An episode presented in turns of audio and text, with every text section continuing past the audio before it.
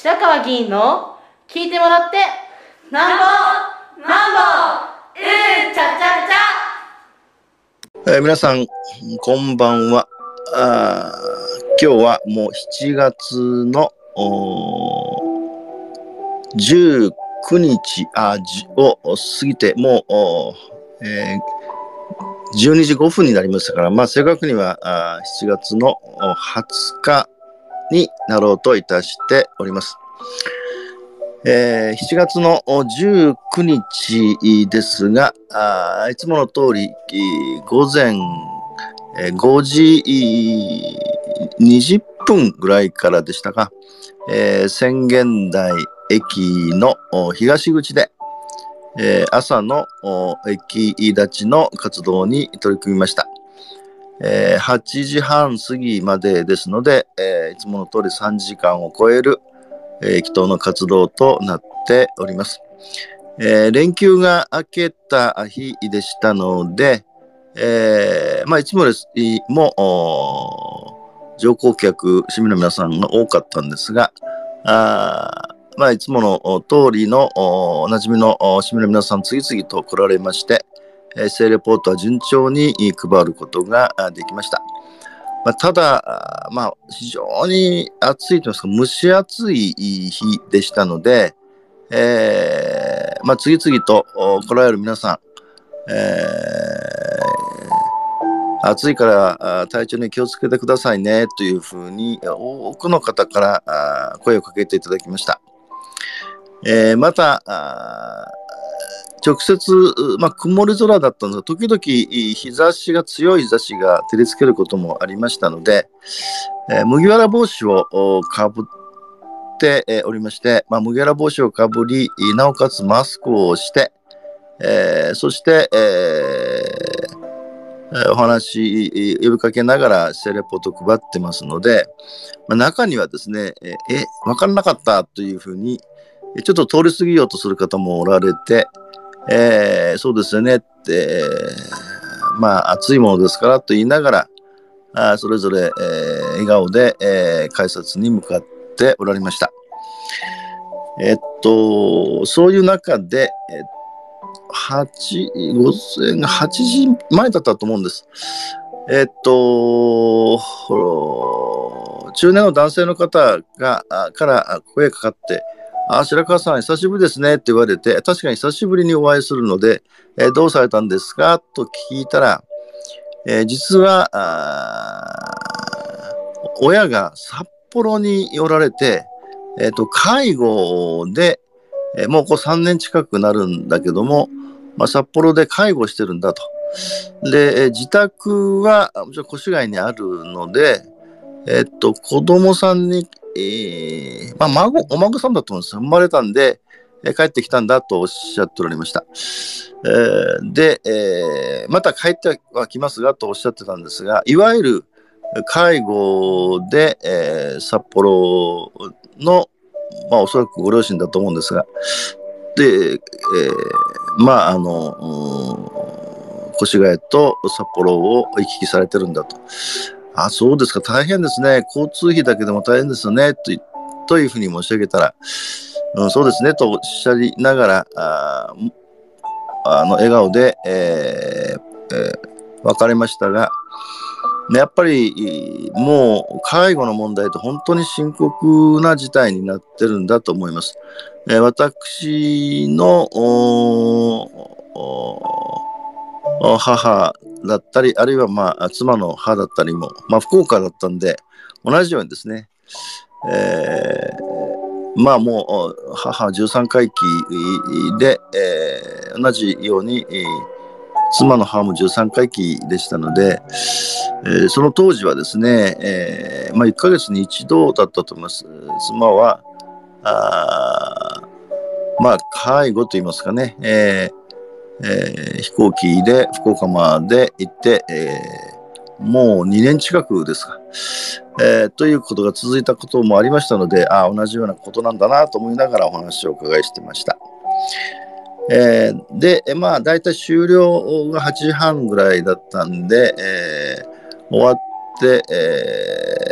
後片付けをしようっていうかなと思っておりましたら、まあ、よくあの、馴染みのあの清掃する高齢男性の方もよく会うんですが、え、で、え、近づいてこられて、私のあの、外旋用具のところの、え、に垂れ幕がありまして、まあ、いつかお話したと思うんです。この垂れ幕もう20年近く使ってるのであのもうボロボロの状態になってましてでちょうどその一番上のところがもうあのなんて言いますかね見えなくなってるというか少し隠れる状態になってたんで その方がそれを見てえー、白川さんじゃないかと思って見たらこれえー、垂れ幕のここ見えないですよねとおっしゃって、まあ、よく見ておられてて、あそうなんですよって、これ、え、もうずいぶん使ってたもんですから、あそうですか、なんて、証拠さんないかな、分かんなかったというふうにおっしゃって、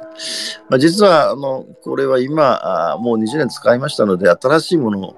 作成中ですので、えー、まあ、ご心配かけてますねと言って別れました。えー、さらにですね、えー、また高齢の女性、これもよくお会いするんですが、一旦、うん、通り過ぎて、えー、そしてまた8時半過ぎにお会いしたんで、えー、どうされたんですか？と言ったら、あのその方は東武鉄道の関連の会社で、まあ、清掃の作業をされてる方で、ちょうどあの東口のところの中尾という、えーまあ、うどん屋さんのビルの3階とおっしゃいました、2階とおっしゃいました。そこにあのいわゆる関連のイスラム会社の小さな事務所があって、そこに、えー、いわゆる出勤をしたということで、えー、まあ、なんですかね、出勤もに反抗をしに行くんだとおっしゃってました。ああ、なるほどっていうふうに大変ですねって言ったら、えー、まあ、あの頑張ってますということで、えー、その方とお話をして、で、えー、これもいつもの通りなんです。が、このいつも駅前で、えー、清掃を担当している、まあ、高齢の男性から、毎回ですが、あの、ペットボトル、冷たいペットボトルをですね、えー、2本いただいて、本当に、え、毎回毎回会うごとにですね、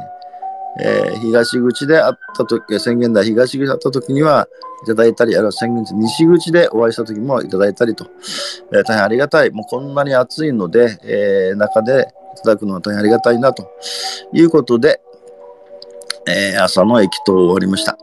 えーえー、妻が迎えに来て、えー、自宅に帰って、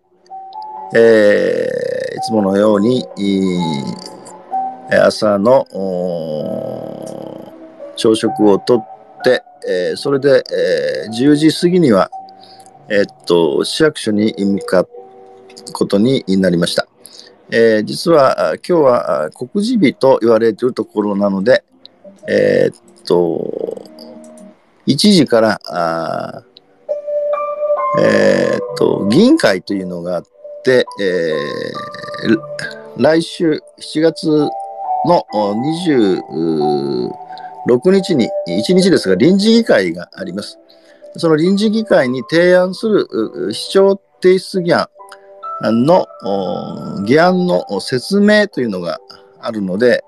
まあ、それ1時からだったんですが、で、午前中には、議会運営委員会もあり、また、各会派の代表者会議と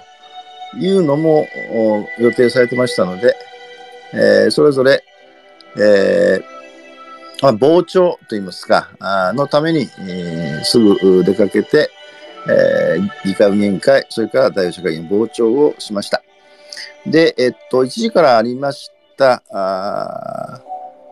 補正、え、っと、市長提出議案予定の、まあ、補正予算です。えー、令和4年度7月の補正予算なんですが、まあ、総額9億9000万円の補正予算が提案予定なんですが、えっと、ほとんどですね、コロナ禍におけるですね、まあ、特に原油価格とか物価高騰がずっと続いていますので、まあ、それに対する支援策というのが、あその9億9000万の中身で、えー、っと、大体7事業、7つの事業で、えー、その補正予算が組まれます。まあ、全部は今日あれですが、いくつかあ紹介をしたいと思うんですが、一つはですね、えーと、生活支援臨時特別給付金給付事業と、これ一番大きいんですが、2億6540万円を計上をしております。で、これはですね、えっ、ー、と、住民税均等割のみの課税世帯。えー、均等割、まあ、住民税は均等割と所得割と2つあるんですが、あ均等割の分の方に1世帯当たり、まあ、5万円、えー、給付をするという事業です。えー、で、まあ、越谷では対象は5000世帯近くあります。で、えー、この住民税非課税割っていうのはどどういう方かというとですね、まあ、大体年金生活者の方で、えー、まあ、年金1人当たり年間です。155万円ぐらいの方。それから夫婦ですと222万円以下の方が大体、えー、住民税均等割の対象なので、まあ、ここに1世帯当たり5万円を給付するということの事業が一つです。えー、それから、えっと、私立、私立の保育所の給食費給食費の臨時支援金で2200万円。で、これはあの、まあ、私立に通っている子どもたちに給食費や給食が出てると思うんですが、その給食に対して、えー、児童1人当たり月額です。保育えー、所の場合は343円、幼稚園の場合は270円と。いうことで、それは、まあ、あの、支援をするということで、まあ、これは直接子供なのか、えー、っと、保育所などにするのかはありますが、えー、その、保育所の給食費の補助です。えー、それからこれも、あ、これすみません、一番大きかったですね。3番目は子育て世帯応援特別給付金給付事業、これ4億4380万円です。で、これはですね、えっと、新型先ほど新型コロナウイルスの感染の影響によって、えー、子育て世代、えー、子育て世代に対する特別給付金。で、対象者はですね、えっと、中学修了までの児童、だから0歳からあ15歳までですね。の子供がおられる方、まあ、約4万4千人いるんですが、そこに児童1人につき1万円。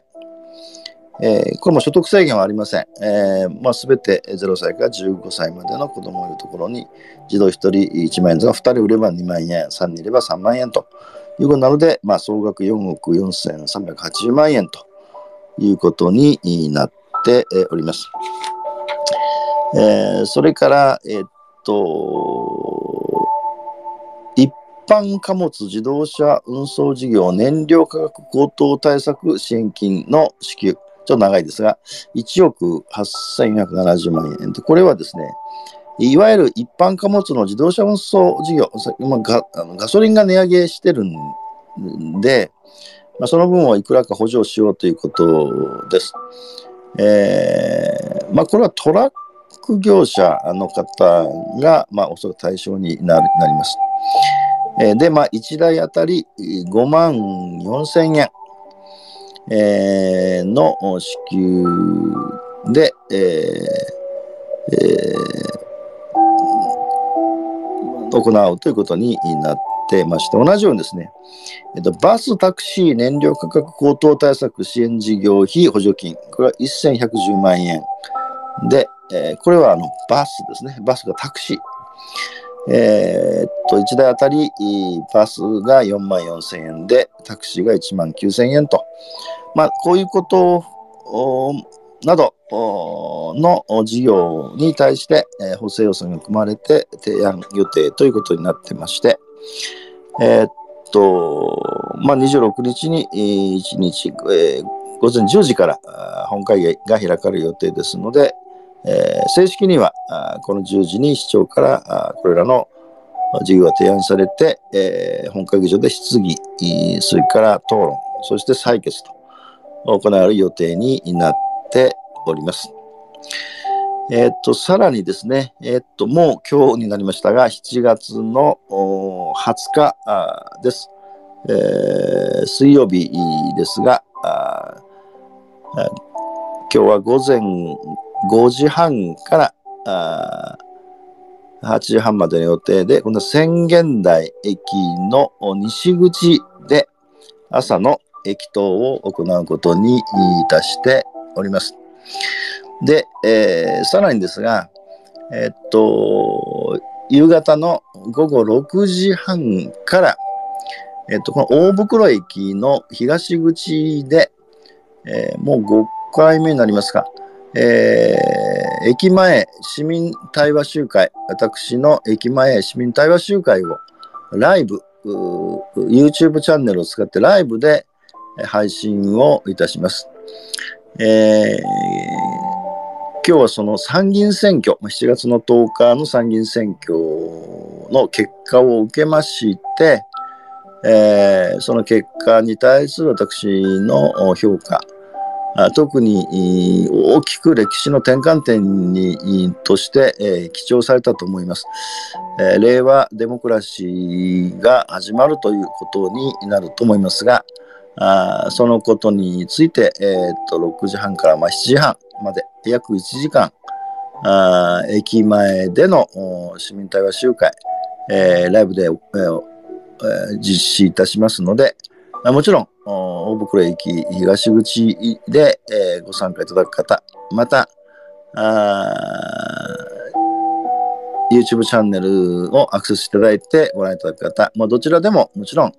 対話集会ですので、まあ市民の皆さんとお制限なく、どんな質問でも、どんなご意見でもお受けをして、お答えをするということを続けておりますので、えー合わせて、えーと、YouTube チャンネルは私の Facebook、あるいはまあ Twitter、あるいは私のウェブサイトでアクセスしていただければ、URL はあーわかるようにしておりますので、合わせてぜひご視聴、ご参加いただきますことをご案内をさせていただきます。え今日は以上です。